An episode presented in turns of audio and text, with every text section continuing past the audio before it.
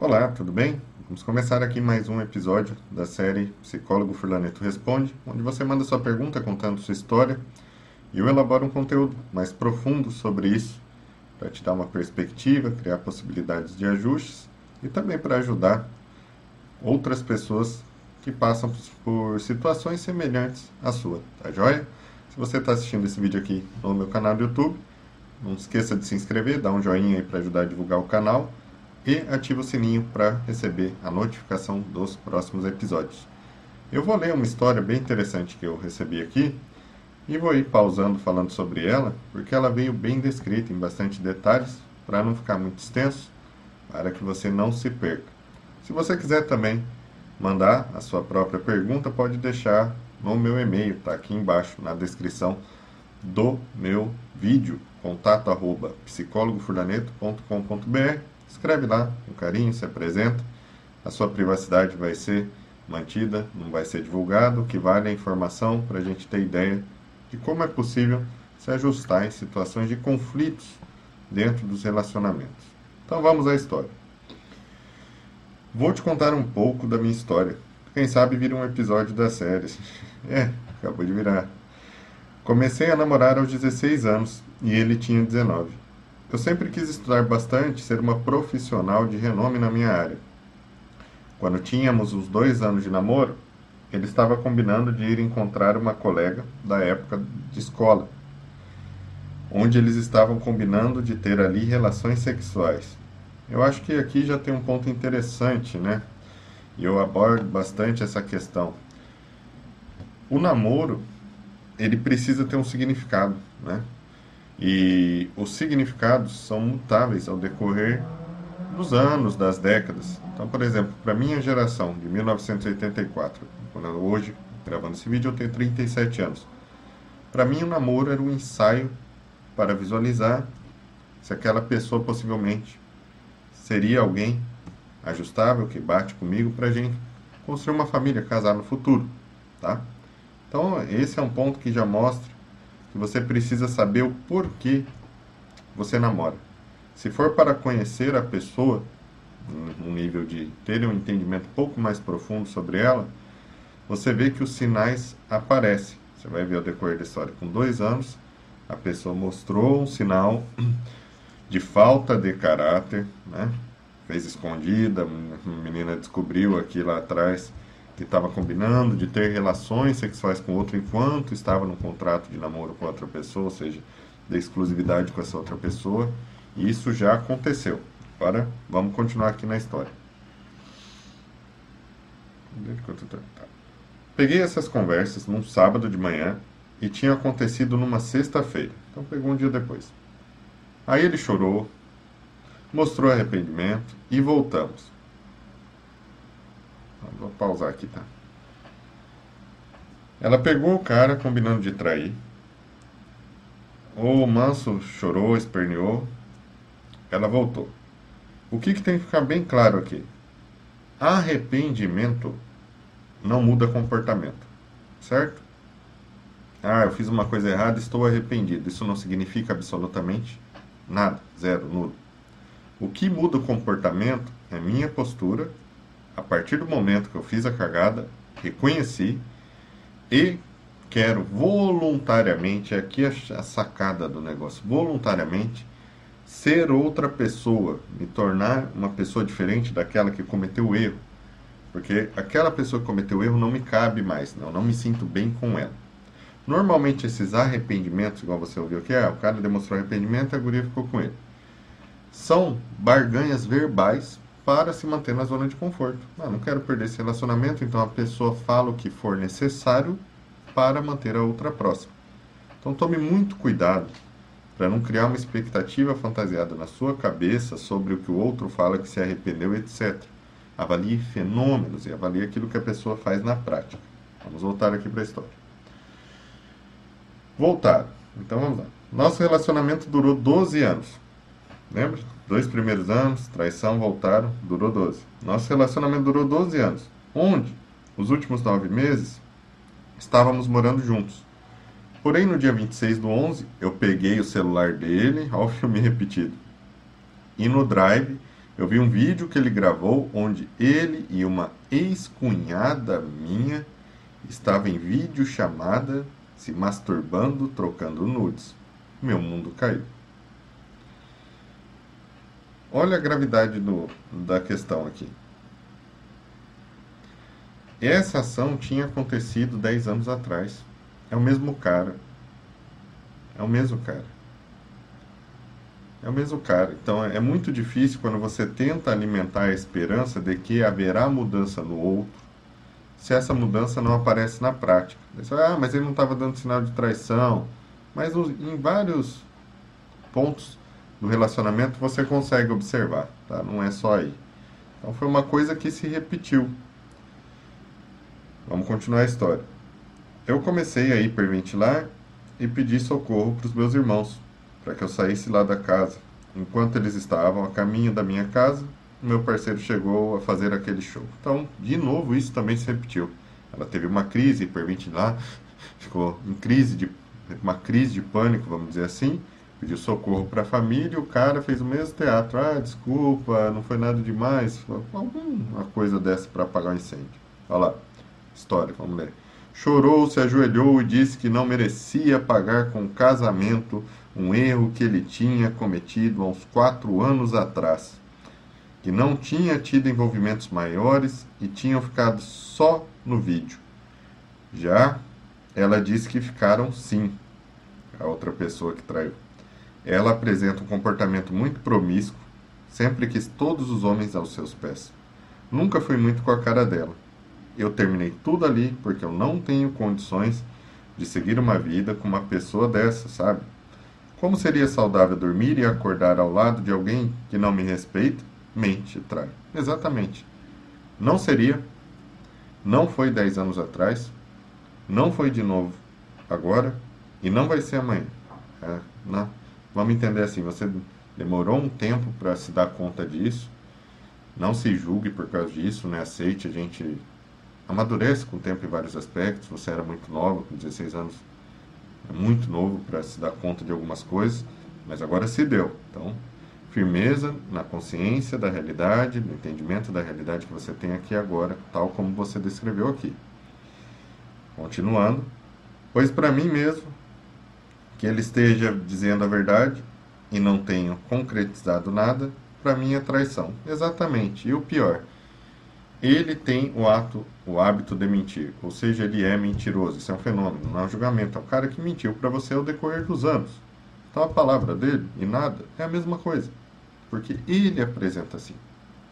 É um fenômeno, é uma realidade. Ele apresenta assim. Não é um julgamento. É o que ele apresenta em prática no contato para com você. É descrito, não é uma projeção sua, um julgamento seu.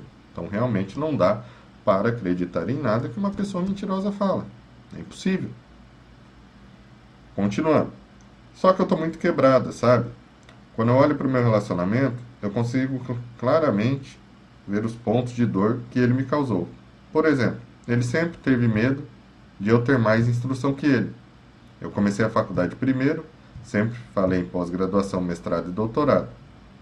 Uma vez, por conta de um vestido longo, eu pedi para ele que ele fosse buscar os espetinhos na cozinha onde estavam as minhas amigas. E fiquei na roda de conversa com os amigos dele, maridos, etc. Quando ficamos sozinhos, ele me disse: Você está querendo que eu faça papel de mulher?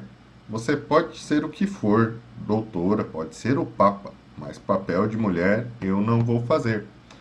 Você está vendo que você mesmo escreveu aqui, como eu falei que os sinais vêm? Você está com um cara, um homem, com energia masculina totalmente fraca, um cara fraco, que não te gera segurança, pelo contrário, te agride com traições, etc. E quando você pede apoio para uma situação específica, ele manifesta que ele não valoriza o feminino, ele não tem carinho, acolhimento cuidado pela energia feminina, pela mulher, mesmo que não houvesse a traição. Está claro aqui. Comparação. Comparação é diferente de segurança. Segurança é fazer para que você se sinta segura. Agora, se eu estou pensando se você é mais ou menos do que eu, significa que eu tenho uma sombra gigantesca dentro de mim, de inferioridade, de baixa autoestima, uma visão distorcida de figura masculina, figura feminina e relacionamento, a união dessas coisas. É o cara, está escrito aqui. Então você entende? Isso que é para você também que está vendo esse vídeo, não, não é a pessoa que relatou. Você está no relacionamento, você vai ver relatos, detalhes desse na vida. Se o seu relacionamento é ruim, está com uma pessoa porcaria, aparecem os sinais. Aparecem os sinais. Não precisa chegar ao ponto de ir no celular olhar alguma coisa. Aparecem os sinais. Olhe, veja. Quem tem olhos, veja. Certo? Vamos continuar aqui a historinha. No namoro, ele dizia que crianças eram chatas. Mas aí, quando eu comecei a pós-graduação esse ano, ele começou insistentemente a pedir filhos. Tive alguns problemas de saúde e precisei colocar o Dil. Tinha que ver a cara de ódio que ele ficou. Eu sempre fui muito ligeiro, sempre soube muito bem o que queria, mas a minha vida está bem quebrada, sabe? Ainda não sei onde recomeçar. Será que o problema está em mim? Então vocês observam que até para a questão de ter um filho, cara que quis um filho porque ele se desconfortou que a mulher estava crescendo. Vocês entenderam, né? Ele não queria filho. Ela continuou estudando, trabalhando, evoluindo bem mais que ele. Ele quis achar um meio de trazer essa mulher para amansar, não evoluir mais que ele. Não quer filho. Então pensa na segurança. Como que você vai ficar com um homem que não enxerga um dedo na frente do umbigo, que não te gera segurança, que não evolui, não evolui, você não pode contar com ele, até para trabalho, dinheiro, etc, tem que ser você todo. Então não agrega, não agrega em nada. Como que você vai construir algo com um cara desse? Então se ela perguntar, o problema está em mim? Essa pergunta. Uma parte do problema, sim. E qual é essa parte do problema? Essa parte do problema é investigada para entender por que você escolhe, se permite estar com um padrão de homem desse. E você vai investigar e vai ver muita coisa em relação ao seu pai, a figura que seu pai representou, vai estar tá lá, as coisas que sua mãe passou, vai ficar muito nítido. Razões inconscientes do porquê você aceitou por algum tempo, né? Agora terminou felizmente, isso. Então, essa parte está errado, é culpa sua mas você, agora já conheço, tem contato com essa pessoa, é uma pessoa que já tem consciência e está trabalhando isso. Então não é mais um problema porque você se deu conta e agora colocou em pauta, investigando e se dispondo a fazer o que é necessário para mudar suas crenças, seu passado, sua percepção passada, sua sombra que não foi diluída, para que você veja homem e mulher em relação em um novo formato mais autêntico a o que você é hoje, no aqui e agora, que sim consiga se alinhar com um homem que traga segurança, que tenha propósitos de evoluir mais favoráveis, tais como o seu, que visualize família de uma forma de, com, com compaixão, com empatia, que também queira ter filho para construir uma família e não como meio de barganha para isso ou aquilo.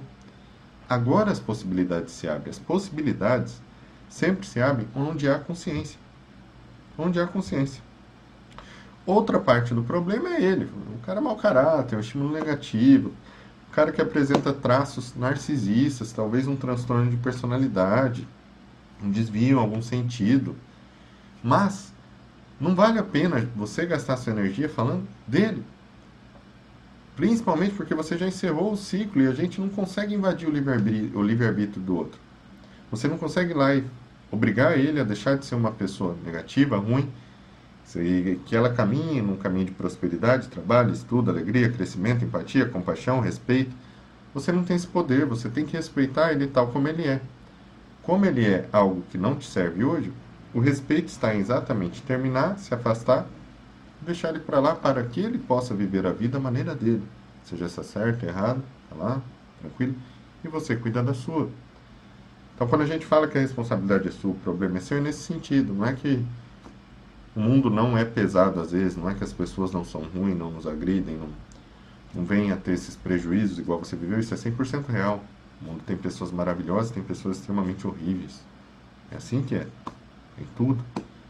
E às vezes a gente tromba com pessoas assim, negativas, e se tiver distraído, não tiver conhecimento, não tiver bem equilibrado, você acaba sendo vulnerável a situações como essa. Porém, do que adianta a gente ficar falando das coisas ruins do mundo se o que é preciso ser feito para que você viva uma vida com mais qualidade, com mais saúde, com mais probabilidade de construir uma relação, uma família estável, feliz, duradoura, né? no sentido de união, está tudo em você. Então, quando eu falo sobre assumir responsabilidade sobre isso, é isso que eu me refiro. Não estou negligenciando, falando, muito, diminuindo as dores que te causaram de forma alguma, tenho respeito, lamento por tudo que tenha passado, mas todas as possibilidades que você precisa para ajustar e seguir em frente estão em você, não está nele. Então, parabéns por ter terminado. Espero que a sua história sirva de exemplo para outras pessoas que vão assistir esse vídeo aqui e estão em relacionamento tóxico abusivo e a pessoa que está no relacionamento tóxico abusivo dá aquela passadinha de pano morno, né? Coloca um cabresto, tenta não ver as coisas para tentar manter o sonho inicial, a idealização do cara, do personagem que você achou que era aquele cara e ele não é. Então é comum isso acontecer. E o relato de uma história real gera conexão, mostra que é uma realidade onde outros sofrem também semelhante que principalmente que é possível sair disso. Para nós, plebeu, plebeia, meros humaninhos aqui aprendendo, vivendo a vida, errando e acertando, mas com benevolência, com amor e com alegria. Obrigado pela contribuição. Até o próximo episódio. E não se esqueça, se você quer aprofundar em conteúdos de relacionamentos, para construir relacionamentos saudáveis, autoconhecimento e saúde mental, se inscreva na minha comunidade, a comunidade Furlaneto, que tem aulas semanais, uma mentoria personalizada minha quinzenal, para que você consiga aplicar esse desenvolvimento pessoal na sua vida e na sua relação. O link está na descrição aqui do YouTube. Se você está assistindo no Instagram, está no link da bio, tá bom? Até o próximo.